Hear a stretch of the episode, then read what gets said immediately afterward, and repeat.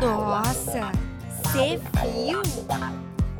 Nossa, Nossa, que visão! inacreditável! Ô, louco! Que pisaço! Nossa, Pisa menos! Oi, gente! E aí, gente? Boa noite, galera. Começa agora mais um Pisa Menos! A sua discussão semanal sobre o universo pop. Isso aí! E hoje estamos com um convidado aqui no estúdio, que é o Felipe Ramos. Oi, Fi, tudo bem? Posso Oi, chamar de Fi? Fi. A íntima, né? Pode chamar de Fi. Oi, gente, tudo bem? Oi, quem tá ouvindo. O Felipe, ele é ator e agitador cultural. E ele tá aqui hoje com a gente pra conversar. Ainda estamos naquela temática Copa, Copa do Mundo, né? Contrariando o que o Léo gostaria, porque todo mundo já sabe que ele não é muito fã de futebol. O Felipe é, né? Já me contou aqui. Gente, mas calma aí que semana que vem o, o clima muda. Sim, porque daí Acabando, acaba a acabando. Copa. Amém. Não, brincadeira. Tá, tá bem divertido. Mas dessa vez a gente não vai falar de futebol diretamente, como a gente fez nos dois últimos, mas vai falar de algo que aconteceu durante a Copa. Algo que foi meio chato, pra não falar outras coisas, né, que a gente vai acabar discutindo aqui hoje. Mas aconteceu algo lá na Rússia, um tweet que deu uma repercutida mundialmente, assim, né? Foi um tweet do Júlio Cossiello, que é youtuber. E no tweet ele tava fazendo um comentário sobre um jogador da França, o Mbappé. Vamos citar. Mbappé conseguiria fazer vários arrastões na praia. É, ele, tu, ele tweetou isso durante um jogo da França, ou depois do jogo da França. E pra quem não sabe, Mbappé é um jogador negro, super jovem, joga horrores, né? Você assistiu o 19 jogo? anos. 19 anos. O cara, assim, meu. Vai ser o próximo Messi barra Cristiano Ronaldo barra Ronaldo. e ele fez esse tweet super racista, né? E depois ele tentou se explicar dizendo que, na verdade, ele tava querendo dizer sobre a velocidade com que ele tava correndo, porque ele, sei lá, atingiu acho que 32 km por hora, assim, arrancou do meio do campo e. Eu não lembro se ele fez um gol nessa hora ou se ele passou. Você lembra o que ele fez? Hum, não, não lembro. Mas enfim, ele fez esse tweet e aí o que aconteceu? Logo em seguida a galera começou a pressionar, ele perdeu vários patrocínios, ele postou um vídeo no canal dele se explicando sobre o que rolou e essa explicação foi bem da bizarra. Você tá acompanhando esse caso, Fi? Tô acompanhando. É, Tem muita camada dentro das falas do, do Cossiello, né? É, E... e essas camadas, ela- elas abrem, abrem portas para muitos debates. É, Mas principalmente, ele até cita no, no pedido de desculpas dele, né? O racismo estrutural. Mas o, o, o principal é, é entender da onde vem essa linha de raciocínio. O Cristiano Ronaldo é o homem mais rápido da Copa do Mundo. Ele chega a tre- 33 km e meio por hora, por hora. Tem um croata que é o segundo mais rápido do mundo. É, por que, que ele citou isso justamente com, com o francês? Com o Então, cara que era negro. Com o cara que é negro. Então, o imaginário construído a respeito da, é, da negritude, da, da visão que a gente tem de negro, ele diz respeito a isso, né? Um homem correndo, um homem negro, ele, ele é ladrão. Esse, é, esse é, o, é o imaginário social. O Cossiello, ele, ele escancara um imaginário social. Tem o debate do... Ele é um formador de opinião. Então ele tem que se atentar ao que ele fala. Ele, ele, ele é patrocinado por grandes marcas. Ou era, né? Ou era agora, né? Então, quais, quais vínculos essas marcas ela, elas têm quando elas, quando elas se filiam a, a- a algum tipo de, de influenciador de, de ideias e tudo mais?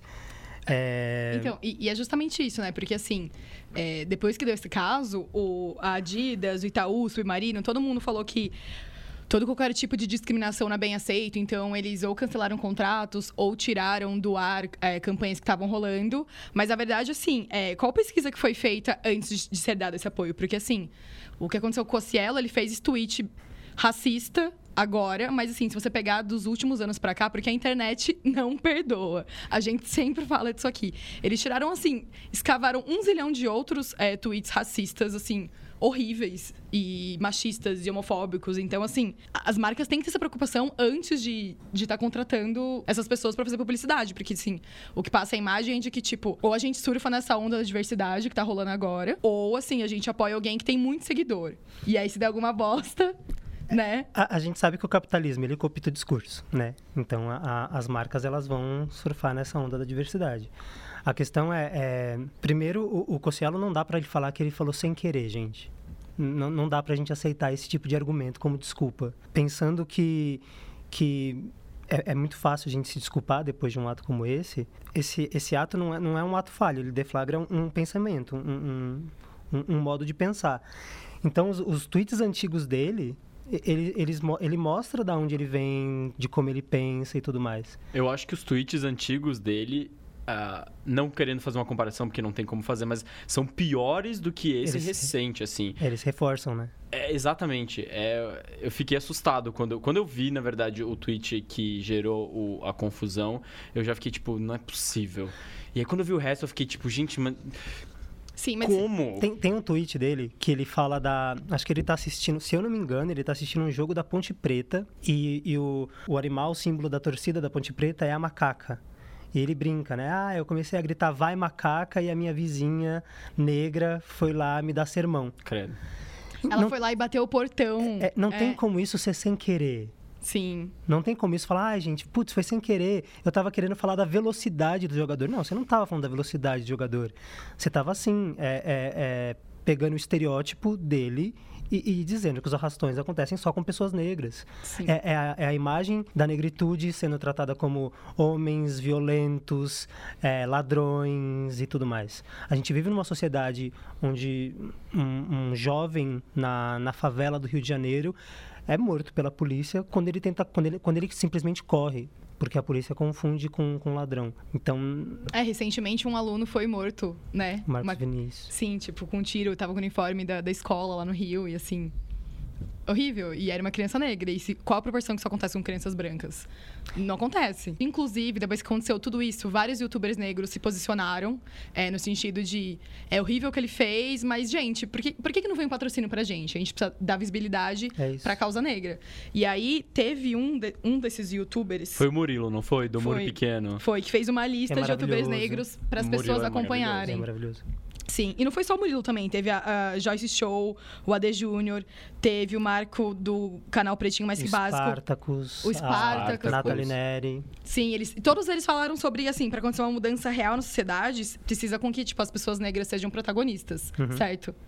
E acho que nisso dá pra gente puxar o, o fato de que, assim, eu disse que o Felipe é ator, mas uma coisa que eu não expliquei sobre ele ainda é que ele faz parte de um coletivo afrocentrado, que é o Bonde, que é só formado por atores negros, né? Sim. E vocês criaram um grupo mais pensando nisso, nesse protagonismo? Como que foi que surgiu a ideia? Ah não é nem protagonismo, representatividade, uhum. talvez. Representatividade, ah, é. é, é a gente, nós somos todos formados numa mesma escola, chamada Escola Livre de Teatro. A gente decidiu se juntar, inspirado em outros tantos coletivos negros incríveis que tem aqui em São Paulo, é, e criar o nosso bonde.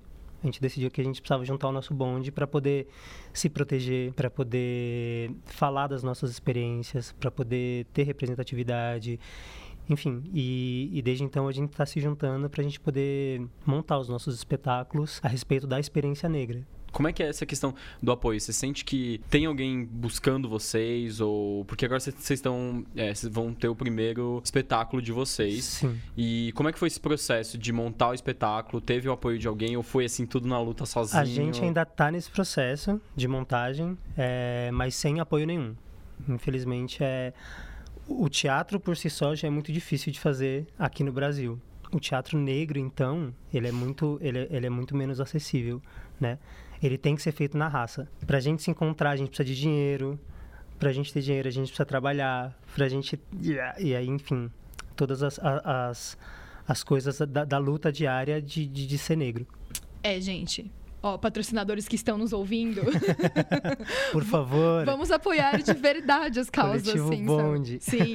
E assim, é, uma, pesquisa que foi feita no passado pelo Instituto Locomotiva, assim, já que a gente falou nessa questão de representatividade, é, eles entrevistaram, acho que entre algumas foi 1.200, outras 1.800 pessoas.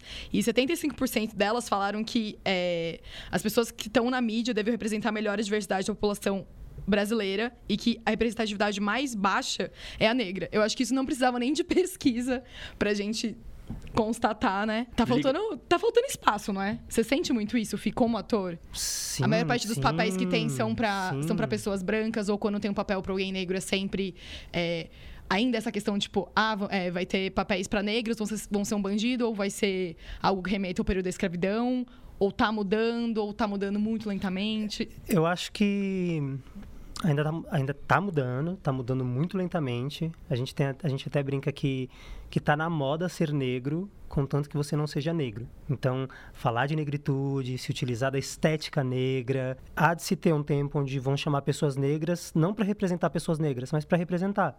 Sim. Pessoas. Uai, eu tenho um mocinho da novela, eu quero botar um, um cara negro. E, e não, ah, eu tenho um personagem negro e eu vou chamar esse cara negro. Eu tenho uma personagem trans e eu vou chamar uma mulher trans. Não, eu tenho uma mulher, eu vou chamar uma mulher trans. Eu tenho um homem, vou, eu vou chamar, um homem, É, independente e- da cor. exato. Então, tipo, é, é a importância da gente simplesmente ser. Sim. E assim, quando um youtuber tão grande quanto o Cocielo faz um comentário racista desse jeito, depois ele, na sua justificativa, ele diz que desculpa se eu ofendi alguém, falo coisas sem pensar e ofendo os outros, na verdade, é, ainda que no começo dessa vídeo de desculpas ele diga que ele ouviu ou pessoas conversaram com ele sobre o racismo estrutural que acontece, na verdade você vê que ele não aprendeu nada. Não tem ele- desculpa, cara. Não tem É. desculpa. É tipo, ok, reconheço meu erro e vou Sim. mudar. Não, não tem desculpa, não tem um lugar de desculpa. Sim, ele podia usar esse espaço pra discutir, tipo, meu, o que eu falei tá totalmente cagado, foi algo construído e que, infelizmente, eu reproduzi um discurso, mas que daqui pra frente. Mas não, ele não usou esse espaço. E assim, eu acho que é importante, porque assim, ele tem 16 milhões de seguidores, ele é o mai- terceiro maior youtuber do Brasil, assim como outras pessoas que têm, tipo, muita fama, muito seguidor, eles são influenciadores. Então seria talvez o momento dele falar disso, certo? E, e tem uma outra coisa. Usar o, seu espaço. O, o humor, ele não precisa ser racista, misógino, machista, homofóbico. Ele não precisa é, destruir ah, os nichos que já são oprimidos. É reforçar um, um- um padrão social de opressão. Ele não precisa ser assim. A gente vê aí um, um, sei lá, um choque de cultura da vida que consegue fazer um humor, que consegue fazer um humor com crítica, sem, sem, sem ter como foco os nichos oprimidos, assim. Então, um, o, o humor ele não precisa ser isso, ele não precisa ser um pânico, sabe? E- Ele não precisa. É, e acho que isso tem, a gente tem sacado isso, tanto que acho que Aos e- poucos. aos poucos tem, eles têm perdido bastante espaço. Existe um, existe um limite, né, entre o que é uma piada, o que é humor e o que é racismo ou transfobia ou é, machismo. Eu até vi um tweet sobre o Mbappé e um que era do Cossielo e um que era de uma, uma outra pessoa X e aí falava assim a diferença entre é, uma piada e racismo. E você via claramente, assim, que a piada era uma piada que fazia. É, M- Mbappé, você escreve com. é, parece que você é uma, Mbappé, né? Tipo a pé. E aí a Ah. pessoa falou: ah, se ele já é rápido a pé, imagina de bike. Um, um bike. e aí. Isso sim. Isso é uma piada, gente. Sim. O sim. que, o que aconteceu não. não- Ai, que ótimo isso. É, mas a gente. É, é isso, é brincar com, com, enfim, trocadilhos e nome. É, sei lá, canta Hanson com o nome dele. Hum, Ah, Ótimo! Sabe, sei lá. Gente, eu até fiquei com vontade de ouvir Hanson agora. Mas não precisa ser depreciativo, né? Com certeza. A gente tem uma Totalmente. construção de humor no nosso país que é depreciativa. Que vem da, de depreciar as pessoas negras, as mulheres. E algo é, velado, né? Porque as pessoas fazem e elas não, elas não percebem que elas estão fazendo. Sim. Assim, em alguns casos, né? Mas elas não percebem que elas estão fazendo. Porque é algo que tá tão Enraizado. enraizado na, na cultura brasileira, o racismo principalmente, Uhum. que as pessoas não percebem que elas estão fazendo isso e aí depois elas dão desculpas esfarrapadíssimas que não cabem no século XXI, em 2018, como a gente tá vivendo. E, e eu acho que ainda foi o caso do Cossielo, né? Porque ele falou de, de no vídeo dele, ele fala sobre racismo institucional, sobre racismo é, velado, mas em nenhum momento ele toca, ele, ele, ele menciona, ele não fala sobre o assunto. Sim, mas, mas gente, isso tá, tá em tudo. É, é muito massa vocês terem me chamado para vir conversar aqui hoje. Mas desde a hora que eu entrei aqui, os únicos negros que eu vi são os seguranças da porta. Então isso é uma realidade. Sim. Isso é uma realidade do, do- do nosso país em geral. O racismo ele opera nesses lugares, assim, sabe? Se você tá num ambiente onde a minoria é negra ou quase ninguém é negro, esse ambiente é racista. E, e isso, ah, mas eu não quero ser racista, ó, eu não quero, né? Tudo bem, mas, mas é, é, é, é um padrão e é um, é um, é um reforço do- de um padrão de uma sociedade racista. Sim. Foda.